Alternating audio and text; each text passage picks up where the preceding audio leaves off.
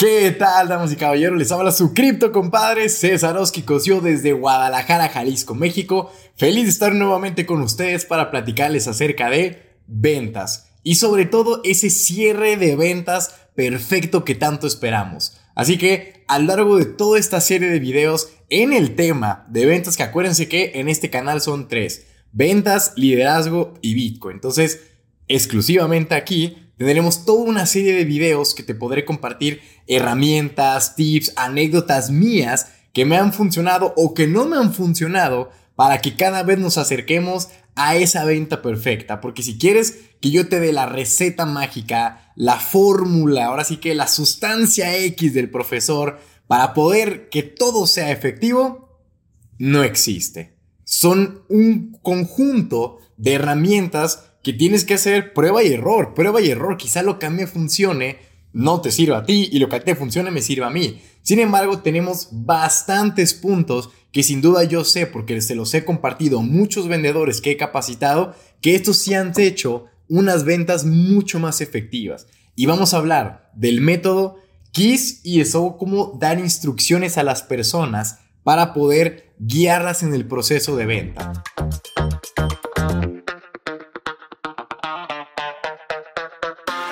Entonces, lo primero que nosotros tenemos que hacer es conocer a la persona. Yo sé que es muy difícil al inicio si tú dices, oye, pero ¿cómo quieres que conozca a la persona si es una llamada en frío? ¿Sí? O sea, si es la primera vez que lo voy a contactar, si solo me dejó su correo electrónico o su número de teléfono.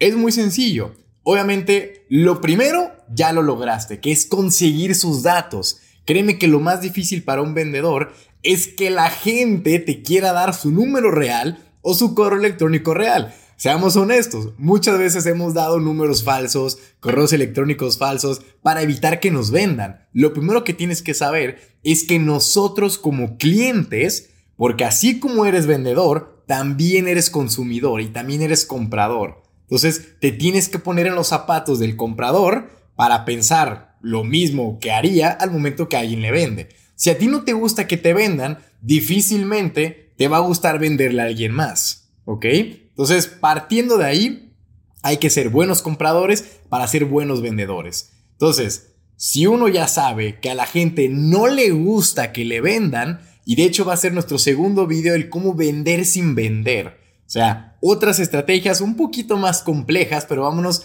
por lo primero. Eso lo vamos a dejar en el siguiente. Y es conócelo. ¿De qué forma lo puedes conocer tú? Muy sencillo. Si ya tienes sus datos, vas a hacer ese primer contacto de preferencia siempre por un WhatsApp o un email. ¿Sale? Esto es lo que la gente con mayor confianza va a abrir. ¿Por qué? Al ser un email, no está con la presión de contestarte o de que lo estás viendo. ¿Sí? Y ese va a nuestro tercer punto que no lo voy a revelar para que se queden hasta el final de esta venta efectiva.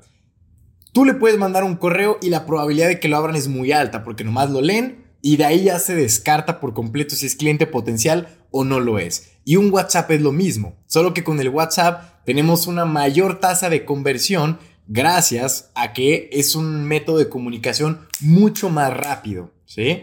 Entonces, ya que nosotros tenemos el contacto, empezamos a hacer unas preguntas base. Buenos días, señor, ¿cómo estamos? Pero ojo, tampoco sean esos súper propios que yo sé que siempre en la empresa, en el negocio dicen hay que tratar al cliente de la mejor manera respetuosa posible. ¿Me permite su sombrero, señor? ¿Me permite su sombrero, señor? ¿Me permite? ¡Basta, ya es suficiente! Hombre, sí, estoy muy de acuerdo con eso. Pero hay un límite entre ser muy formal y entre ser amable, ¿sí? Hola, ¿qué tal? Buenos días. Mi nombre es Cesarowski y lo contacto o le hablo a usted porque se registró en este lugar. ¿Es de su interés? Con eso, créeme que te estás ahorrando un montón de tiempo para saber si la persona nomás está de chismosa o si te va a comprar. No, no es de mi interés, nomás estaba viendo. Excelente, que tenga un muy buen día. O no, sí, sí es de mi interés. Ah, ok, entonces ya de entrada conocemos a la persona porque nos ha dejado sus datos y que tiene interés en nuestro producto o servicio. Lo que sigue aquí es aplicar el método KISS, así como la banda de rock. Este es Keep It Simple. En inglés, manténlo sencillo, ¿sale?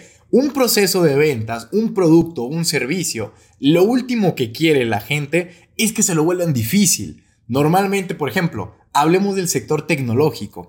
Podrá haber gente que cuando llega a comprar ya está decidida y sabe lo que quiere. Pero ese solo es un menos del 10% del comprador final que realmente adquiere el producto. Vámonos a un ejemplo de coches en mi caso. A mí me gustan los coches, pero yo no soy un experto en coches. O sea, si tú me hablas de motor, cuatro cilindros, suspensión, o sea, yo digo, ay, güey, espérame, con que me lleve del, del punto A al punto B, suene bien la música y arranque, yo estoy feliz. O sea, no necesito más cosas. Y entonces, cuando llego con el vendedor y le digo, a ver, está hermoso el coche, me gusta, pero tengo tres preguntas. ¿Suena bien? Sí. Eh, ¿Arranca bien? Sí. ¿Y funciona bien? Sí, ya estás. No necesitas agregarle nada más. Cosa que ahí cometemos un error, porque a veces nosotros como vendedores traemos tanto la idea de nuestro producto y servicio que queremos sobrevenderlo. A veces el cliente ya está listo para comprar y nosotros sí, pero no le dije esto, también tiene un escape que suene yo. Ah, ok, está bien. No, no, y la suspensión es de brinca el coche y vuele yo.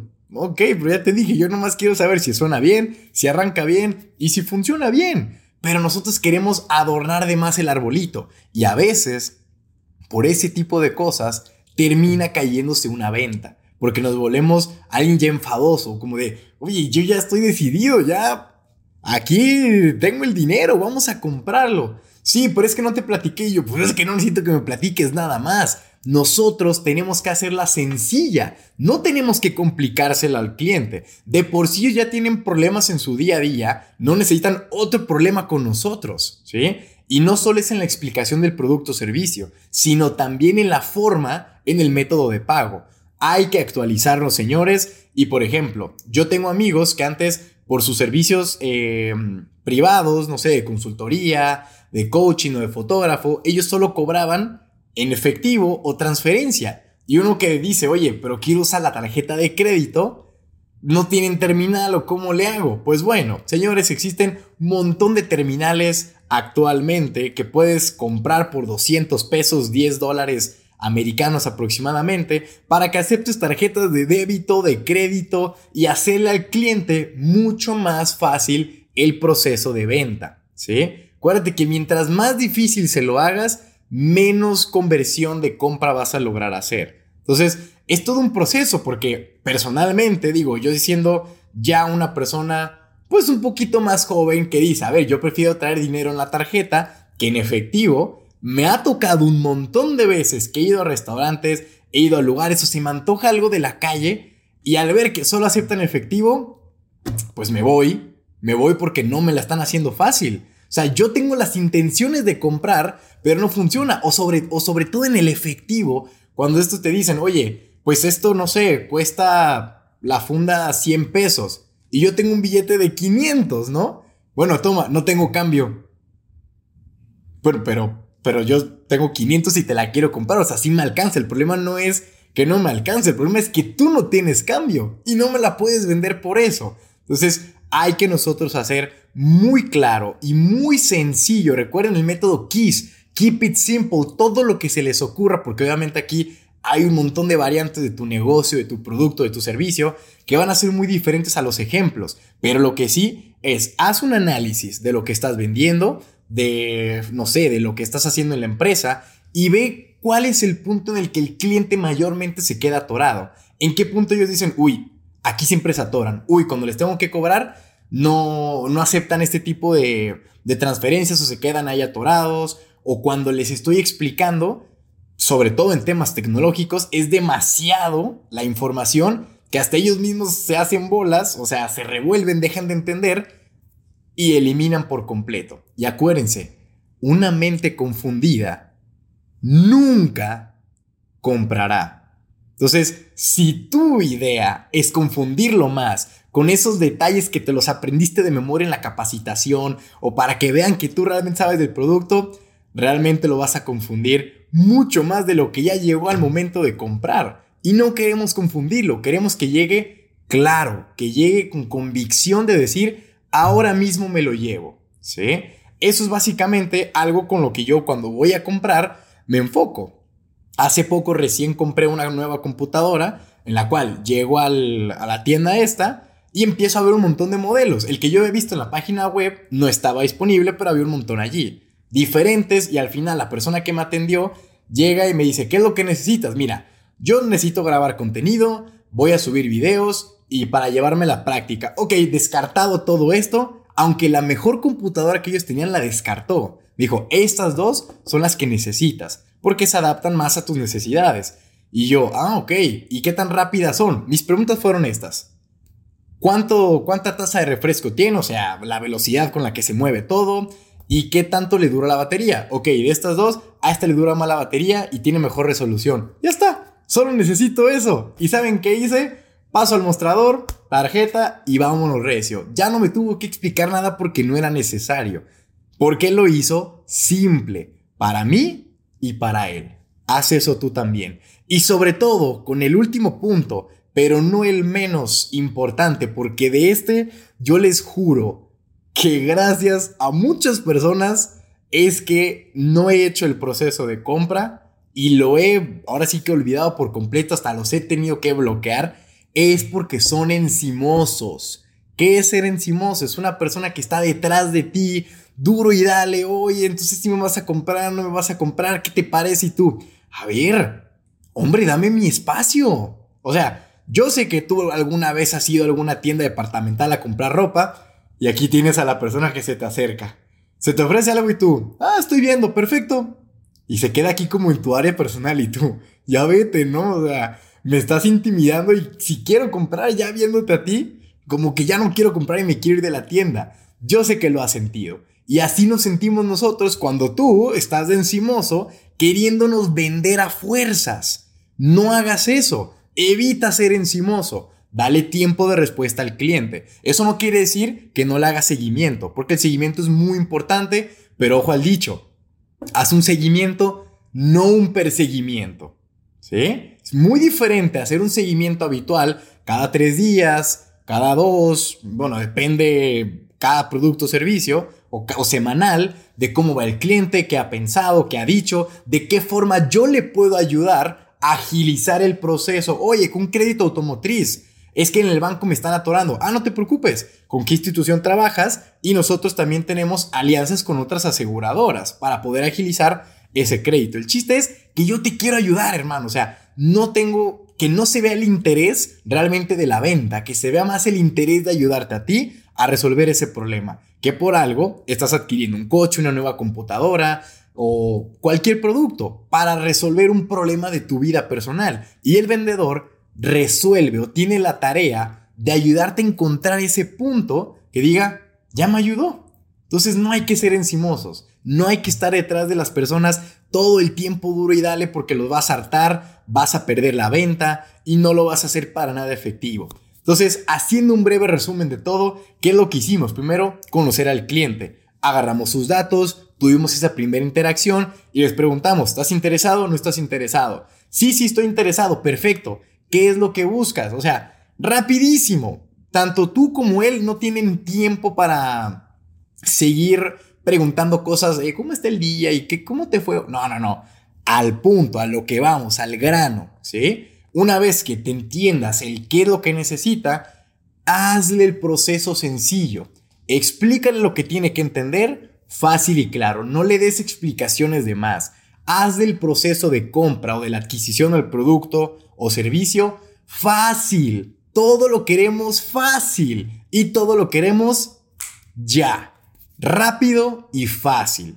Esa es tu misión y ahí es donde se pierde casi el 70% de las ventas entre que no les hablamos bien, o sea, claro, los revolemos mal, los confundimos, y que el proceso ya al final eh, les hacemos muchas trabas. Ni tú ni ellos quieren hacerse trabas. Y por último, no seas encimoso, no estés detrás de la gente persiguiéndolos. Dale su tiempo. Todas las ventas, me gustaría decirte que todas son de que te hablan y luego luego se cierra. Es raro, sí ocurre, pero es porque el cliente ya estaba preparado y decidido para comprar, lo cual es un 5% de, todo, de todas las ventas totales. Entonces, dale su tiempo, que lo analice con la almohada, estate ahí tras de él por si se le ofrece alguna duda, algo que lo puedas apoyar y estate pendiente para ayudarlo, no para venderle, para ayudarlo. Si tú cambias ese chip, créeme que estamos del otro lado. Y con eso habemos terminado estos primeros pasos de un cierre de ventas mucho más efectivo. Que recuerden, son muchas técnicas las que vamos a compartir a lo largo de esta serie de videos aquí en YouTube. Así que si no te quieres perder ninguno otro, suscríbete al canal, activa la campanita, deja bastantes dabs, comenta aquí abajito qué te pareció, si ya lo habías aplicado, cuáles han sido los problemas al momento de vender, para poderlos leer con muchísimo gusto y hacer nuevos videos al respecto. El chiste es que tú puedas cerrar esas ventas y ganar tantas comisiones como quieras, haciendo un seguimiento, no un perseguimiento y sobre todo ayudando. Nuestra labor es ayudar a resolver el problema del cliente, no darle otro problema a nosotros. Con eso, creo que está bastante claro y entendido. Como siempre les digo, este es Cesarowski y les mando un cripto abrazo. Cuídense mucho y nos vemos pronto.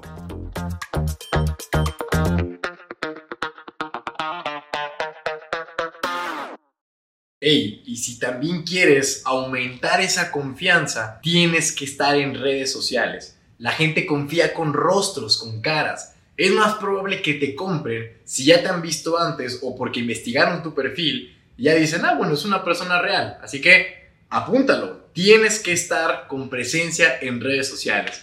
Eso seguro aumenta mucho tus ventas.